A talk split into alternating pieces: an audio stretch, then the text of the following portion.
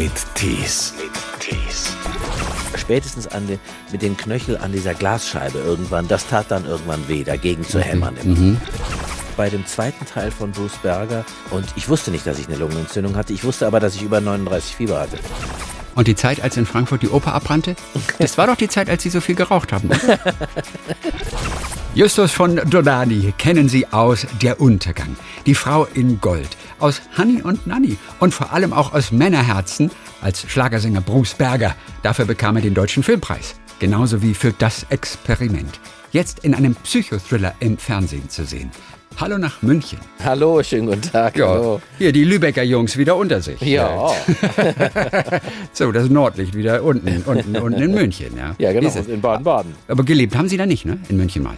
In München habe ich doch, ne? doch, nee, Ach, doch. zwischenzeitlich nicht, aber früher mal. Ich habe 19, 1979 äh, anderthalb Jahre den Ersatzdienst beim Bayerischen Roten Kreuz gemacht. Ach, herrlich. Ja, Warum nach unten? äh, weil ich den Norden schon kannte und dachte, dann mal. hat man, kann man gleich äh, zwei Fliegen mit einer Klappe. Ich wollte unbedingt was Neues kennenlernen, parallel Ja. und nicht in der gleichen Stadt bleiben oder in der gleichen Ecke. Ich kam aus Hamburg, ich hatte da Abitur gemacht und dachte, ähm, ach, dann, dann kann man irgendwas Neues. machen. Ich hatte mir allerdings auch eine Stelle auf Sylt ausgesucht. Ja. Und dann habe ich aber kurzfristig entschieden, das nicht zu nehmen, weil ich dachte, da wird man im Winter dann spätestens depressiv. Also es gab ja noch damals noch kein Internet und schnell mal so ein Zug buchen in den Süden. Also ich war dann bei, beim, beim Bund, Ja. aber im Norden. Und, und, und ich glaube, wenn ich nicht durchs Studium runtergekommen wäre in den Süden, Ja. wäre ich wahrscheinlich immer noch im Norden bleiben. Ganz viele sind immer im Norden geblieben. Also Ja, ja, früher. Heutzutage reist man ja durch die ganze Welt. Ja, trotzdem, meine Freunde, viele von, von den Hamburger Freunden, die ich immer noch habe aus der Schulzeit, die sind alle noch im, äh, im, da oben geblieben, die sind dann schon treu.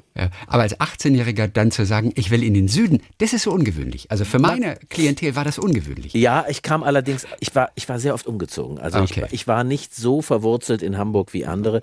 Ich war da nur zwei Jahre, sehr, sehr, habe mich sehr wohl gefühlt, aber ich habe vorher in Kassel, in Köln und in Lübeck und in Frankfurt und überall gewohnt. Also ich werde versuchen, die nächsten 30 Minuten auszukommen, ohne einmal Bruce Berger zu erwähnen. Okay, mal gucken. Ihr, ihr Schlagersänger aus Männerherzen. Ja. Ich weiß nicht, ob mir das gelingt. Mal Weil, denn es ist ja eigentlich zehnjähriges Jubiläum jetzt, ne? Ach so, was? Ja, Ja, ohne Oh, Witz. das okay, war, das war Wahnsinn. glaube ich, vor, vor genau zehn Jahren. Und das Lustige ist, es gibt ja so Dinge, die bleiben einfach über die Jahre. Also wie so ein Schnack zum Beispiel wie, ja, ist denn schon Weihnachten? Das hat man irgendwann in der Werbung gehört vom Franz Ja. und ist doch aber so ein Satz, den man immer mal wieder zitiert. Ja, ja, ja stimmt, irgendwann macht stimmt. immer einer den Gag, oh ja, ist denn schon Weihnachten? Wenn's ist. Und bei, bei, bei mir ist es tatsächlich genauso, wenn irgendwo mal so von schmalziger Liebe äh, die Rede ist, dann sagt irgendjemand plötzlich irgendwie, das ist die ganz, ganz große Liebe, was so ein Klassiker ist. Ja, das stimmt. Ja. Oder noch kürzer, einfach nur. Das war im zweiten Film, glaube ich, oder? Ja. Aber dieser Bruce Berger, ja, der Ihnen ja auch den deutschen Filmpreis gebracht hat, Ja. und der, der, das ist so ein Highlight der deutschen Filmgeschichte. Ja. Allein mit diesem. oh Gott. Also, äh, ich werde versuchen, das nicht wieder anzusprechen. Okay, jetzt, super. Ne? Wissen Sie auch, Ihre erste ganz, ganz große Liebe? Wissen, wissen Sie auch, wer das war? Bei dem ganzen Umziehen? Äh, ich, Was macht sie heute oder er? Das, Man weiß ja wei- nie. Das weiß ich nicht. Ich, ich, ich, es war die Nachbarstochter. Es war die Nachbarstochter und äh, ich, ob sie ganz große Liebe war, weiß ich nicht. Aber es war auf jeden Fall, war ich ein bisschen verknallt in sie. In, in Königstein bei Ah. In Königstein bei Frankfurt habe ich zu der Zeit gewohnt. Ja. Es ist doch frustrierend, oder? Da macht man so wunderbare, tiefgehende Filme und wird immer wieder auf diesen einen Film angesprochen. Ist doch furchtbar, oder? Ja, es, ist, es, ist weg, es wechselt Gott sei Dank auch. Ja. Im Schatten der Angst, das ist nun wirklich ein ganz anderes Kaliber. Das ist Ja. ein, ein Psycho-Duell. Sie spielen den Architekt, der eine Frau mit nach Hause nimmt, sie festhält, im Prinzip Mhm. entführt. Ähm, der Ex-Freund von ihr, der glücklicherweise per GPS-Tracker hat er sie verfolgt und kann eingreifen, dringt in die Wohnung ein. Es kommt erstmal, das ist gleich wirklich in der ersten Szene, kommt zum Gefecht, zum großen Kampf. Wie ist das eigentlich, so, so, so einen Kampf zu spielen? Bringt das Spaß? Also man muss, ich gucke mir immer ganz genau an, wie die Gegebenheiten vor Ort sind. Also ist der Boden rutschig? Wo sind die Ecken, wo man sich wirklich wehtun kann? Ist das ein Kollege, der das schon mal gemacht hat oder der jetzt ein bisschen aufgeregt ist und deswegen etwas ungestüm? Und so, so, wenn man das dann alles ein bisschen abgecheckt hat, dann ähm, kommt der Stunt-Koordinator und probt das mit einem und in, dann kann man es sehr gut verabreden und dann kann das Spaß machen. Äh, Also jedenfalls eine Weile lang. Wenn man es dann ganz oft gemacht hat, irgendwann irgendwann, irgendein Kreuz tut dann weh. Irgend, irgendwas, irgendwo fängt es an zu kneifen. Aber die sind ja eigentlich ganz gut und geben einem dann so Protectives, äh, wenn sie sagen, du musst jetzt immer wieder hinfallen, dann pass mal auf, du kriegst gleich was an die Knie, weil nach dem zehnten Mal tut es ganz sicher weh. Wie oft haben Sie zum Beispiel diese, diese Anfangssequenz? Ja. Die dauert ja, weiß ich nicht, eine Minute, vielleicht ja. etwas weniger, ich weiß es nicht, aber wie oft wurde die ungefähr wiederholt? Oh, das weiß ich nicht mehr ganz genau, aber das wird immer pro Einstellung, das sind ja viele kleine ja, Schnitte, die da zusammenkommen. Klar, ne? Manche Sachen gehen schneller, andere Sachen brauchen länger. Ich weiß noch, dass ich mir zumindest spä äh, spätestens an den, mit dem Knöchel an dieser Glasscheibe irgendwann, das tat dann irgendwann weh, dagegen zu hämmern immer. Mhm. Also da merkt man ihn ja schon den Psychopathen, den man in der Rolle ahnt, an. Was waren das für Sie für Vorbereitungen? Ja. Jetzt so jemanden zu spielen. Also wir wollen ja auch nicht zu viel verraten, ja. auch, auch, wie viel Psycho ist drin oder ist vielleicht doch gar nicht so viel genau. Psycho. Ja. Ne, aber sie kommen erstmal relativ spooky rüber am Anfang, alleine weil ja. sie die Frau entführen, ist ja auch völlig klar. Also ja. das heißt, wie sah Wobei ja aus der Sicht, aus der Sicht des, äh, meiner Figur ist es ja so, ja. dass ich sage, die ist, an, die ist freiwillig mitgekommen. Absolut. Ja. genau, und das macht es plötzlich einfach mal klar, kleine Fehlreaktionen, die gestehen sie ein, ja. aber das ist ja alles. Und vielleicht ist es das ja auch am Ende. Ja, man, man weiß es ja Man weiß es ja nicht. Wir verraten ja auch wirklich nicht. Nein, aber auf jeden Fall dieses Psychospiel, ja. das ist drin und ihr Typ ist einer, der macht einem Angst, auch ihrer Gegenrolle natürlich. Ja. Julia Koschitz, die Psychiaterin, die im Duell mit ihnen steht, die versucht, was aus ihnen rauszubekommen, beruht aber auch ein bisschen auf Gegenseitigkeit. Absolut. Wie sind Sie rangegangen an diese Rolle einfach, an, an, an diesen Psycho? Ist es leicht, einen Psycho zu spielen? Es ist auf jeden Fall, ähm, äh, wie soll man sagen, ich wollte schon sagen unterhaltsam, das ist das falsche Wort, aber es auf jeden Fall macht es Spaß und ist eine Herausforderung, denn, denn man, ähm, man hat eine Figur, die man spielt, einen Architekten, einen seriösen Architekten, denkt, dann hat man diese zweite Ebene, dass man möglicherweise eine Gefahr für die Umwelt und für die Außenwelt darstellt und man versucht sich ja im Spiel, im Spiel nicht so zu geben, wie man wirklich ist, nicht alles preiszugeben von sich, selber etwas herauszubekommen, so dass es so eine Doppelbödigkeit Persönlichkeit bekommt in der Figur. Und das macht, das macht viel Freude darzustellen. Das ist ja ein sehr reduziertes Spiel. Ja. Also sie gucken ganz ja. besonders viel. Ja. Und es macht auch Angst zwischendurch, kann ich Ihnen nur sagen. Also sie machen aber sehr, sehr, sehr wenig. Ja. Wie groß ist die Gefahr, dann einfach das Gefühl zu haben, dass, oh Gott, mache ich überhaupt genug? Kommt ja. überhaupt genug rüber? ja, also in, äh, für die Rolle hatte ich eigentlich immer die Angst, eher äh, mache ich zu viel. Mhm. Äh, weil ich dachte, das wird so konzentriert auf uns beide, diese Momente, dass, da ist ja keine große Ablenkung, der Raum ist mehr oder minder leer. Da kann man nichts, äh, wir, es sind zwei Figuren und die, die sprechen miteinander und, und äh, taxieren sich und versuchen von der, äh, vom, von der Gegenseite etwas herauszubekommen oder ihn zu beeinflussen oder sie zu beeinflussen da dachte ich, ähm, alles, was man da an großen Gesten und an großen Gefühlen spielt, das sollte man alles möglichst reduzieren. Noch dazu, weil es im Fernsehen ja meistens nicht eine Ganzkörperaufnahme ist, sondern sehr konzentriert auf den Oberkörper oder aufs Gesicht, sodass das alles äh, nicht explodieren darf im Fernseher. Hm. Denn ich erinnere mich an ein Gespräch mit Rainer Bock, der spielte in diesem Film Atlas. Ja. Da spielt so ein Möbelpacker, ja. der aber wirklich sehr auch melancholisch war und ja. extrem ruhig war und immer nur so beobachtet hat.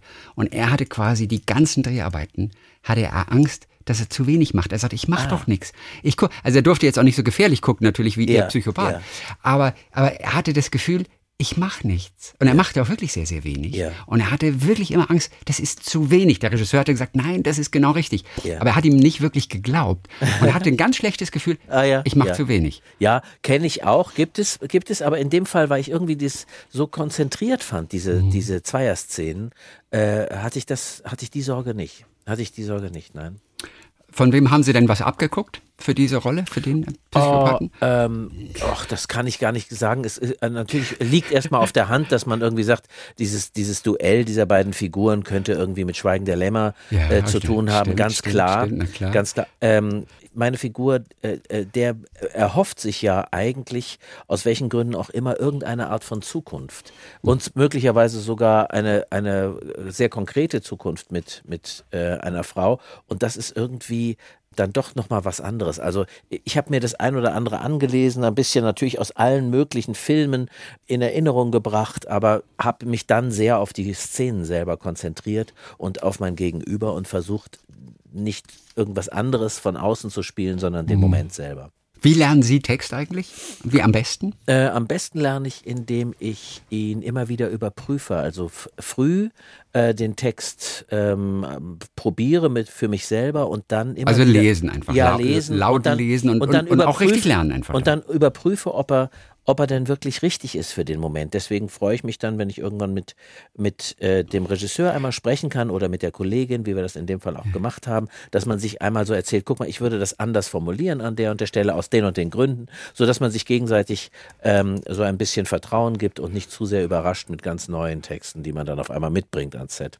Und welcher Ort ist ideal für Sie zum Lernen? Also ich stelle mir natürlich vor, Justus ja. von Dolani geht an der Innenalster einfach nee. spazieren am Nachmittag und sagt den Text. Nee, also das, ich bin schon eher Indoor, wenn ich, wenn ich lerne, muss ich schon sagen. Also entweder ähm, im Sessel, im, am Schreibtisch oder wie auch immer. Aber jedenfalls, manchmal gehe ich auch ein bisschen auf und ab im, im Raum. Mhm. Aber in erster Linie eigentlich erstmal mit dem Inhalt und mit der mit den Texten auseinandersetzen. Okay. Ja. Denn natürlich haben Sie auch schon gehört, dass das Auswendiglernen angeblich besser funktioniert, wenn man sich dabei bewegt. Ah, Tatsächlich, ja, wenn man auch ja. die, die Hände alleine bewegt, also wenn man dann sitzt, dann, dass man die Hände bewegt, weil dann irgendwie oben im Hirn irgendwas besser fließt oder so. Das wäre bei mir eindeutig nötig. Aber sich immer schwer getan. Ich meine, Sie kommen nein, aus dem nein, Theater, Sie haben Ihr Leben lang im Prinzip ja, ja, gelernt. Nein, das nicht. Nee, nee. Ich äh, tue mich eigentlich nicht so schwer, das ist ganz gut. Aber es ist gut, wenn man Zeit hat fürs Textlernen, ja. denn es geht nicht darum, ein Gedicht aufzusagen, das man dann irgendwann auswendig kann oder eine Vokabel, sondern es geht darum, das Ganze aus äh, verschiedenen, in, in verschiedenen emotionalen Bewegungen und Beweggründen äh, zu durchdenken und zu durchspielen. Und da, äh, da ist die Emotion und der Moment des Drehs dann manchmal stärker als, als, als der Text selber und dann hakt man und denkt an den Text während des Spiels und das ist eigentlich etwas, was, was man eigentlich nicht möchte, sondern man möchte in der Situation sein. Und manchmal improvisiert man natürlich und sagt natürlich. dann einen Satz, der so eigentlich da nicht steht.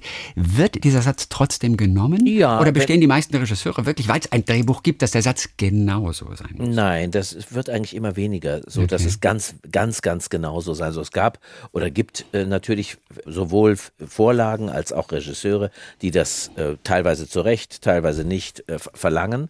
Aber wenn es gut formuliert ist und wenn man weiß, was man tut, dann ist das auch in Ordnung, sich, sich hier und da mal äh, von, von einer Formulierung wegzubewegen. Was mhm. natürlich im, in der Muttersprache einfacher ist als in ein, wenn man auf Englisch dreht oder so.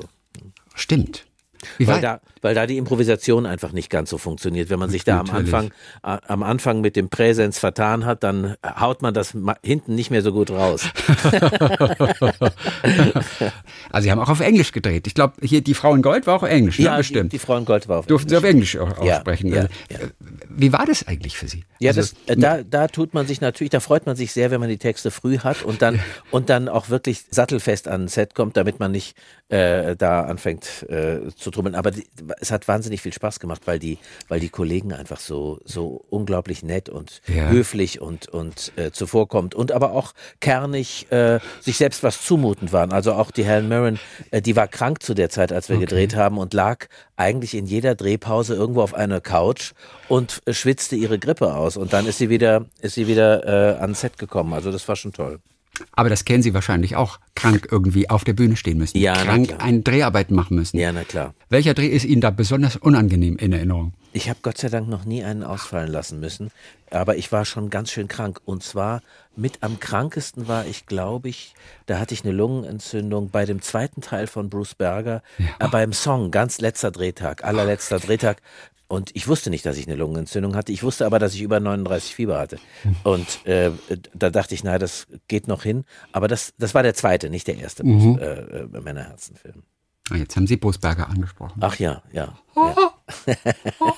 Wer kam eigentlich damals auf die Idee? Jetzt mache ich es auch. Wer kam damals auf die Idee, auf dieses das war meine Idee, denn ich habe mir in Hamburg, ich, ich, hab, äh, ich habe in Hamburg mir einen Musiklehrer genommen, der ja. das mit mir einstudiert hat und habe sehr viel Zeit da mit ihm zusammen verbracht. Es hat auch viel Spaß gemacht.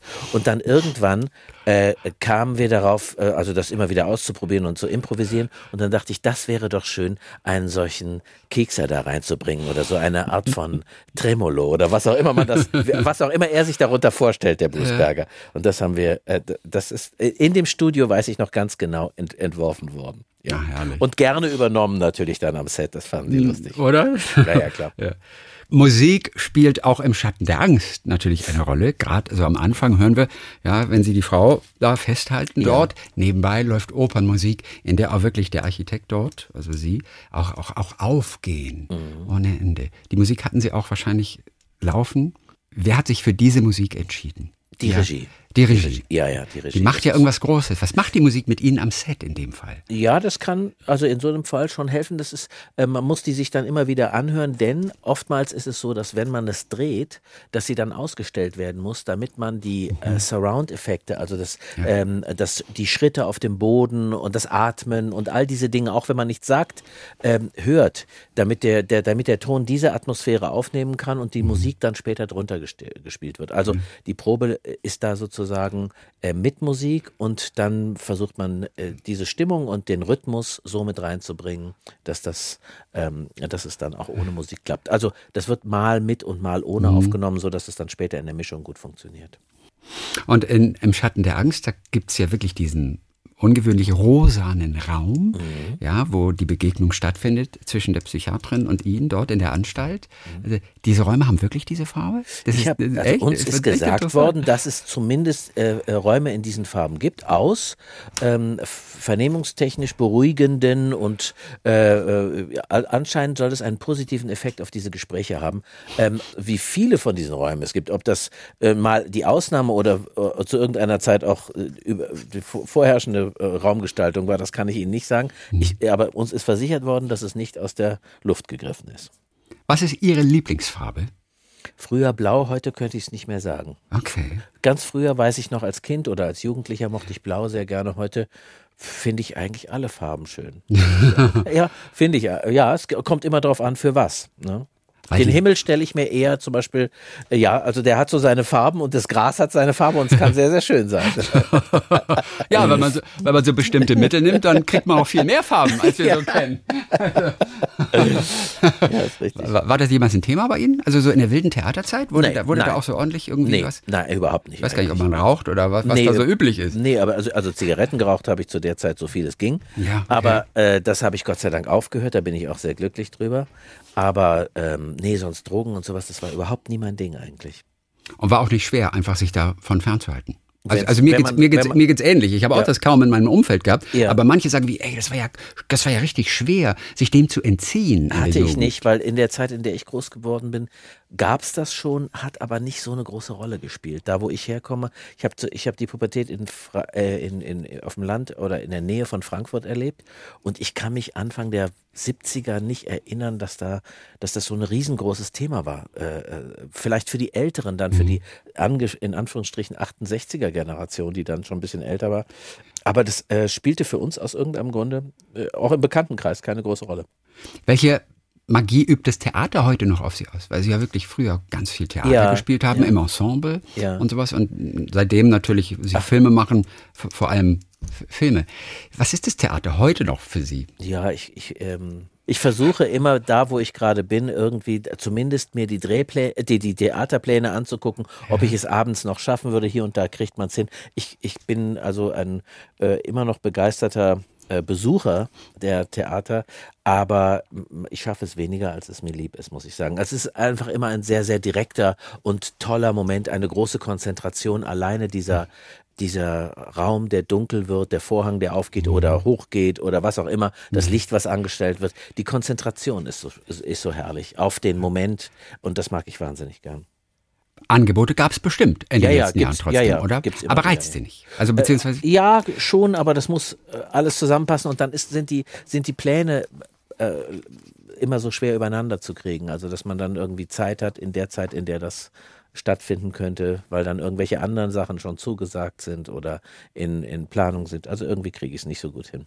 Sind das dann Klassiker meistens? Ich meine, sind Sie so ein Klassiker-Typ eher? Oder würde es Sie reizen, einfach mal was, was Frisches, was Neugeschriebenes zu spielen? Ja, beides. Beides ist äh, spannend ja, eigentlich. Ja. Also weder das eine noch das andere würde ich jetzt absagen, äh, weil es, also ich mag sehr gerne äh, klassische Stücke, ich, ich liebe Shakespeare-Stücke mhm. ähm, und, und äh, aber also lieb, Shakespeare ist eigentlich das, was ich am, am spannendsten finde, muss ich Bei, bei Shakespeare habe ich wirklich ganz oft gedacht, das ist doch eigentlich zum Lesen geschrieben eigentlich. Das lässt sich doch kaum spielen. Ach nee, das finde ich. Da kann man so sehr äh, mit dem Augenzwinkern, da kann man so sehr das Publikum mit einbeziehen. Es kommt ein bisschen auf die Bühne an, aber da kann man, Shakespeare ist eigentlich so richtig äh, auf dem Dorfplatz Mitte kann man das spielen. Wir haben, ich, ich habe Shakespeare gespielt äh, zu einer Zeit in Frankfurt, als das äh, tragischerweise die Oper in Frankfurt abgebrannt war mhm. oder, oder einen großen, großen Brandschaden hatte und dann die Oper bei uns ins Schauspiel ging. Und die Stücke, die wir da gespielt hatten, auf der Bühne, da wurde dann äh, vom Intendanten gesagt, dem Herrn Rühle damals, das sollt ihr jetzt, das, äh, wir wollen doch jetzt nicht zumachen, das spielt ihr irgendwo in der Stadt weiter. Und dann sind wir auf Schiffe gegangen, diese Fährschiffe und, und dann sind wir auf, ich weiß nicht was, in, an tausend verschiedene Orte gegangen und haben mhm. unsere Stücke gespielt. Es ging überall. Ach, war, guck mal, herrlich. auf Fährschiffen sogar. Ja, ja, so auf so auf, Ausflugsdampfern und ja. auf dem Main und sowas. Wir haben überall gespielt und das ging eigentlich immer. Das hat immer funktioniert. Äh, da gibt es gar keine das muss gar keine solche Grenze zwischen Zuschauerraum und äh, Spielenden haben. Man kann mitten unter den Leuten stehen. Das ist echt, also bei Shakespeare funktioniert das viel, finde ich, sehr gut. Und die Zeit, als in Frankfurt die Oper abbrannte, das war doch die Zeit, als Sie so viel geraucht haben, oder?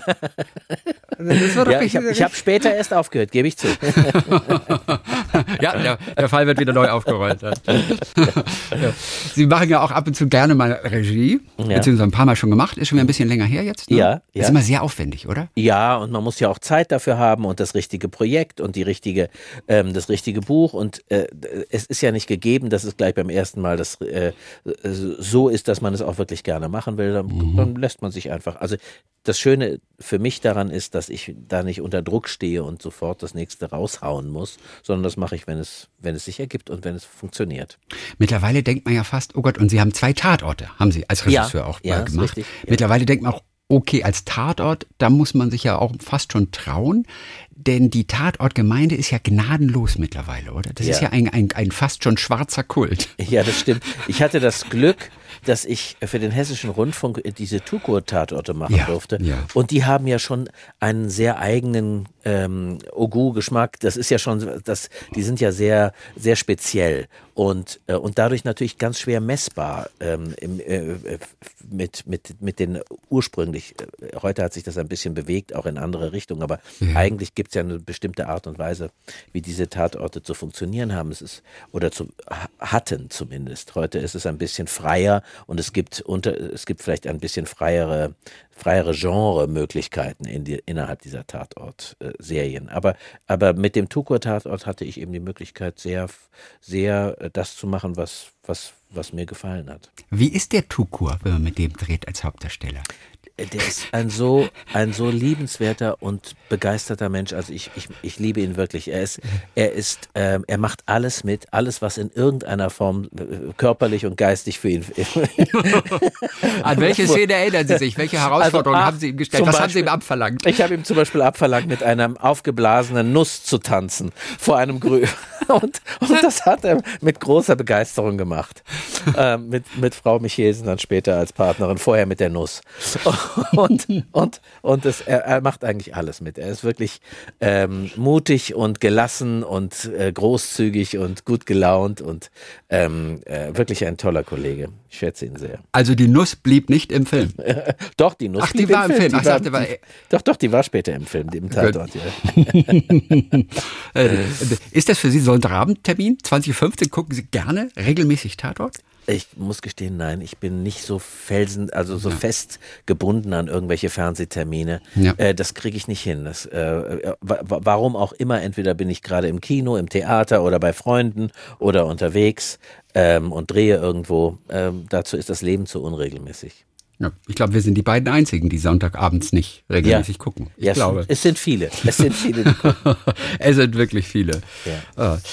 Wenn wir noch einmal ganz kurz mal so an den Anfang gehen und einfach nur mal gucken, was so die Leidenschaft fürs Schauspielen entfacht hat damals. Ja. Gab, welche Filme, welche Schauspieler waren es, die Sie sozusagen reingesogen haben in dieses Business? Oh, das ist, ähm, ja, das müsste ich, ich weiß gar nicht, ob das Filme waren. Ich glaube, ganz am Anfang habe ich ähm, mehr mich fürs Theater interessiert. Das Film kam eigentlich sehr viel später. Ich dachte auch, dass unseren Beruf eigentlich das Theater ausmacht. Ich habe mich mhm. überhaupt nicht damit beschäftigt. Ich hatte ähm, ähm, nach der Schauspielschule bin ich dann nach Frankfurt ans Schauspielhaus gegangen mit Gott sei Dank sehr tollen Kollegen und habe mir hab die ein oder andere äh, größere Fernseh- oder Kinorolle auch abgesagt, weil ich mir gar nicht vorstellen konnte, dass das das Richtige für mich ist. Ich dachte eigentlich, ich bleibe beim Theater für immer und äh, mache nur das. Und da waren äh, das waren immer so Theatermomente, die mich begeistert haben, die ich gesehen habe, wo ich dachte, oh, das, das äh, finde ich wirklich spannend, ohne mhm. vielleicht wirklich konkret zu wissen, dass ich das machen will, weil mhm. das habe ich erst sehr spät entschieden, dass es das wirklich sein wird und nichts anderes. Nennen Sie mir einen dieser großen Momente. Ich habe Frühlingserwachen ähm, so mit drei, mit 13, 14 gesehen oder die neuen Leiden des jungen Werther unten an Kammerspielen in München. Das hat mich eingenommen irgendwie. Das fand ich, das fand ich sehr spannend, thematisch, aber auch wie es gemacht worden ist. Ähm, das fand ich sehr, sehr aufregend. Andere Momente, also das war, an die Sachen erinnere ich mich noch, so mit 13, mhm. 14. Das fand ich sehr spannend. Justus von Donadi, zu sehen im Psychothriller jetzt, ja. im Schatten der Angst. Und danach geht's weiter für Sie? Wann, wann, haben Sie das nächste Casting? Haben Sie überhaupt noch Casting? Ja, ja. Wirklich? Ja, ja. Ganz gibt's, klassisch? Gibt's immer wieder. Ja, ja. Das muss ja auch passen. Ich habe ich hab da auch keine Berührungsängste. Ich finde das vollkommen in Ordnung, weil man ja also ich würde es nicht für alle Rollen machen, das passt nicht. Aber wenn mhm. es, es gibt, es gibt Rollen und Konstellationen, wo, wo es zusammenpassen muss mit der Partnerin oder äh, wo, wo Unsicherheiten bestehen, in welcher Konstellation es stattfinden soll. Und da verstehe ich, dass man sagt, man möchte einmal die Leute nebeneinander stehen sehen von der mhm. Kamera. Das mhm. kann ich verstehen irgendwie. Es geht da weniger, glaube ich, darum, ob man das hinkriegen würde oder so, sondern einfach, dass man, dass der Regisseur eine Inspiration ist. Dann toi toi toi für all die nächsten Rollen. Dankeschön. Jetzt erstmal zu sehen im ZDF, im Fernsehen, im Schatten der Angst. Justus von Donani. Danke für heute. Ja, ich danke Ihnen auch. Vielen Dank. Talk mit Tees.